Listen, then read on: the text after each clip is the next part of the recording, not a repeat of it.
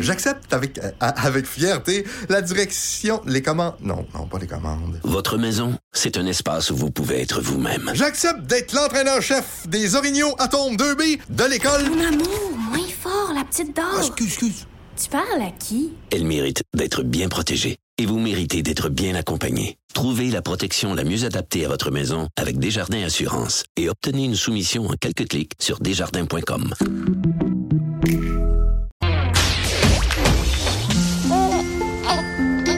Quand Trudeau parle de politique, même les enfants comprennent. Jusqu'à 13. Vous écoutez Trudeau le midi. On était en Facebook Live euh, au début du show. Je vous demandais, êtes-vous éco-anxieux? Je regarde euh, les commentaires. De façon générale, je pense que vous êtes un peu sceptique par rapport euh, à l'éco-anxiété. Il y a des gens qui disent que ils sont, ben, un peu comme je l'avais dit, qui sont anxieux pour les éco-anxieux. Par contre, il y a des personnes comme Jessica qui dit, je suis très anxieuse face à l'écologie et l'avenir de l'humanité. Hashtag un geste par jour. Il y a Marie Emeraude qui, elle, vraiment semble pas mal anxieuse, la privation de voyage, euh, etc. Donc euh, voilà, c'est quand même assez partagé. Deux nouvelles qui, euh, qui sont d'importance aujourd'hui, puis je, je, fais un lien. Il est c'est un peu vicieux comme lien, là, mais je posais la question avant d'aller en pause. À quoi est-ce qu'on accorde le plus d'importance? Est-ce que c'est nos pitous ou nos enfants? Dans les dernières années, tu sais, faisons abstraction du fait que depuis deux semaines, on parle beaucoup, beaucoup, beaucoup, beaucoup des enfants. Là, on en parle, le sort des enfants, là, on, s'y intéresse. Mais avant ça, on en parlait-tu beaucoup? Pas tant. Par contre, les pitbulls puis les chiens dangereux, on a-tu gaspillé de la salive pour ça? On a-tu fait du papier avec ça, des reportages, du crépage de chignons? On a-tu donné de la visibilité à Anne-France Goldwater pour qu'elle vienne nous dire que même si un chien a face à quelqu'un, il faut le garder parce que tout est minou, il faut faire attention à lui, il faut pas le faire euthanasier. On en a beaucoup, beaucoup parlé. Malheureusement, le problème, il était pas mal encore entier parce que le gouvernement libéral précédent, c'est Martin Coiteux, alors ministre des Affaires municipales et de la Sécurité publique, s'est engagé à déposer un projet de loi ils ont on va interdire les pitbulls, les chiens dangereux. Finalement, bon, le lobby est très puissant, les vétérinaires, les madame maître Goldwater de ce monde, etc. Et là, il avait comme reculé, il avait déposé à la va-vite avant le déclenchement de l'élection euh, un projet de loi qui était un peu bidon, qui avait qui, manquait, sans faire de jeu de mots, pardonnez-le-moi, mais qui manquait de mordant.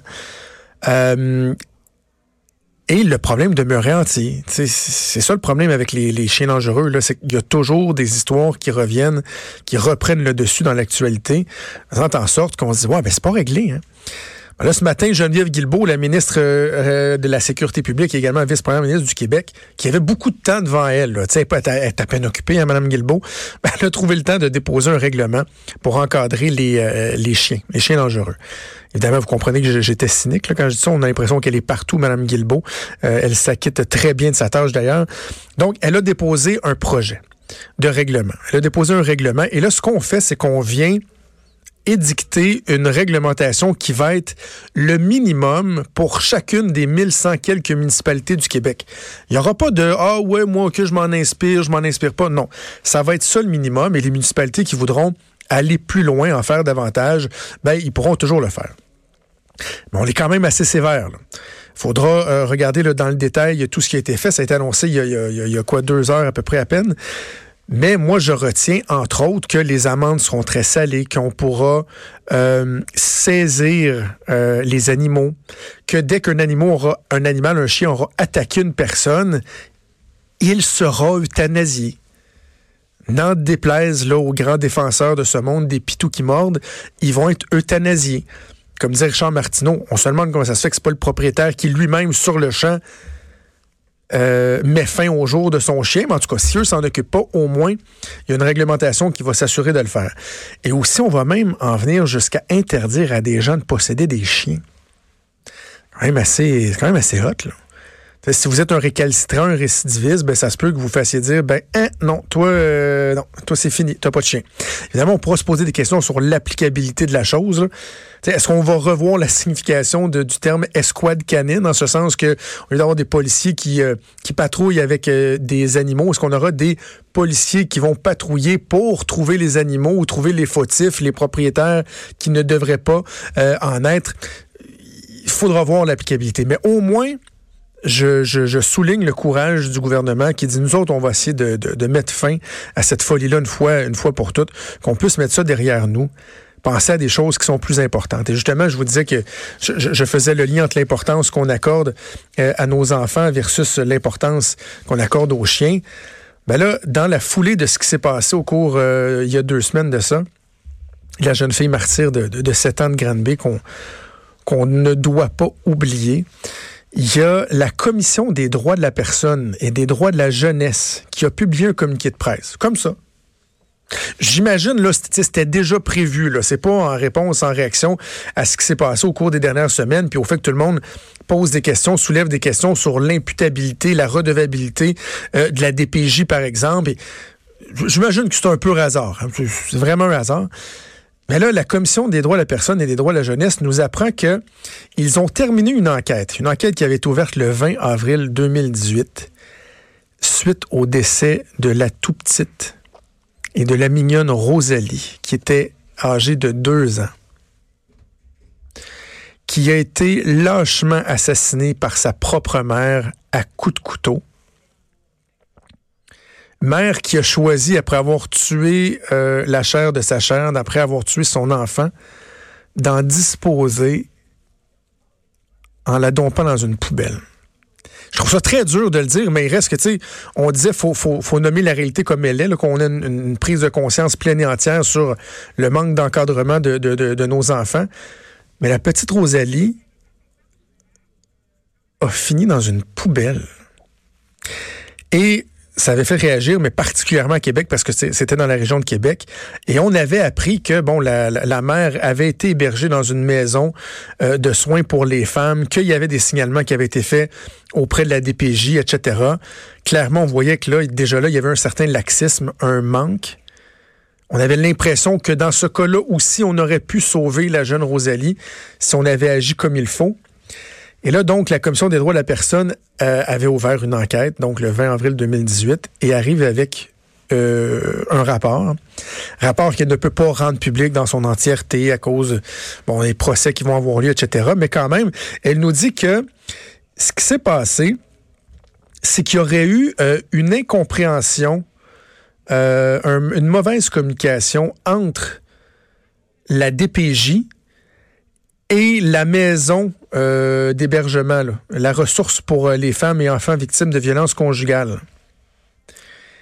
Et on dit, regarde, c'est un beau langage de fonctionnaire, l'enquête a effectivement démontré qu'une incompréhension du rôle, du mandat et des attentes entre la DPJ et la maison d'hébergement a occasionné des problèmes de collaboration et de transmission d'informations essentielles à la protection de cet enfant. Alors voilà. Pour le reste, Audrey Gagnon, la, mère, va subir son procès. Il y a eu des, démarches qui ont commencé au cours des derniers mois, mais elle va subir son procès. Puis, elle sera probablement reconnue coupable, aura une sentence.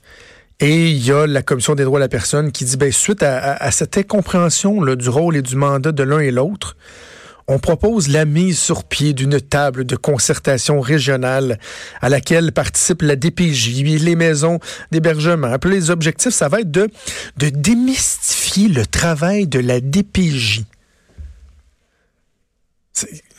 Qu'est-ce qu'il y a à démystifier? Au-delà de la bureaucratie, de la lourdeur, du manque d'imputabilité, qu'est-ce qu'il y a à démystifier dans le fait que la DPJ est supposé protéger nos, enfants et non pas protéger son cul. Parce que c'est ça la réalité. La DPJ, lorsqu'il y a des cas qui sont problématiques, va être va s'empresser davantage à se protéger elle-même plutôt que de protéger les enfants. Là, de démystifier. Comment, comment se fait-il qu'on en soit rendu à dire qu'il faut démystifier ça? C'est d'un ridicule consommé. Et là, il y a la commission parlementaire, donc, euh, qui semble euh, vouloir euh, être annoncée au cours des, prochains jours. La volonté qui avait été émise par François Legault. Et là, on parle de, vous avez vu ça, ma collègue Régine Laurent, qui serait pressenti pour euh, prendre la tête, la présidence de cette importante commission-là, une commission dans laquelle on va fonder beaucoup, beaucoup, beaucoup d'espoir. Ben, il semblerait que c'est Régine qui est pressentie pour ça.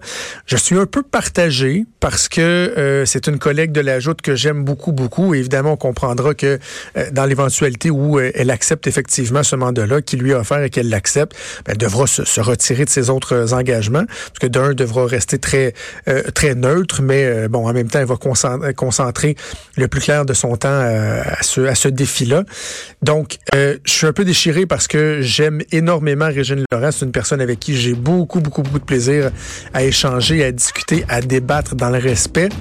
Mais je me dis, on a besoin de la sensibilité, de l'expérience de vie, de l'expérience professionnelle d'une femme comme Régine Laurent pour mener à bien euh, pareil exercice, un exercice qui est fondamental. Et je me dis, ben peut-être que Régine, elle devrait accepter cette offre-là parce qu'elle aura l'occasion vraiment de, de laisser sa marque une marque tangible dans notre histoire, dans le futur de nos enfants, parce qu'on prend euh, de plus en plus conscience, et heureusement, de toute l'importance que nos enfants jouent dans notre société, du fait qu'on doit davantage en prendre soin. Alors, bonne réflexion à ma collègue Régine.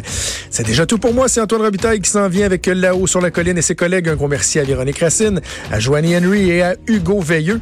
Je vous souhaite une excellente journée et on se reparle demain à midi. Ciao!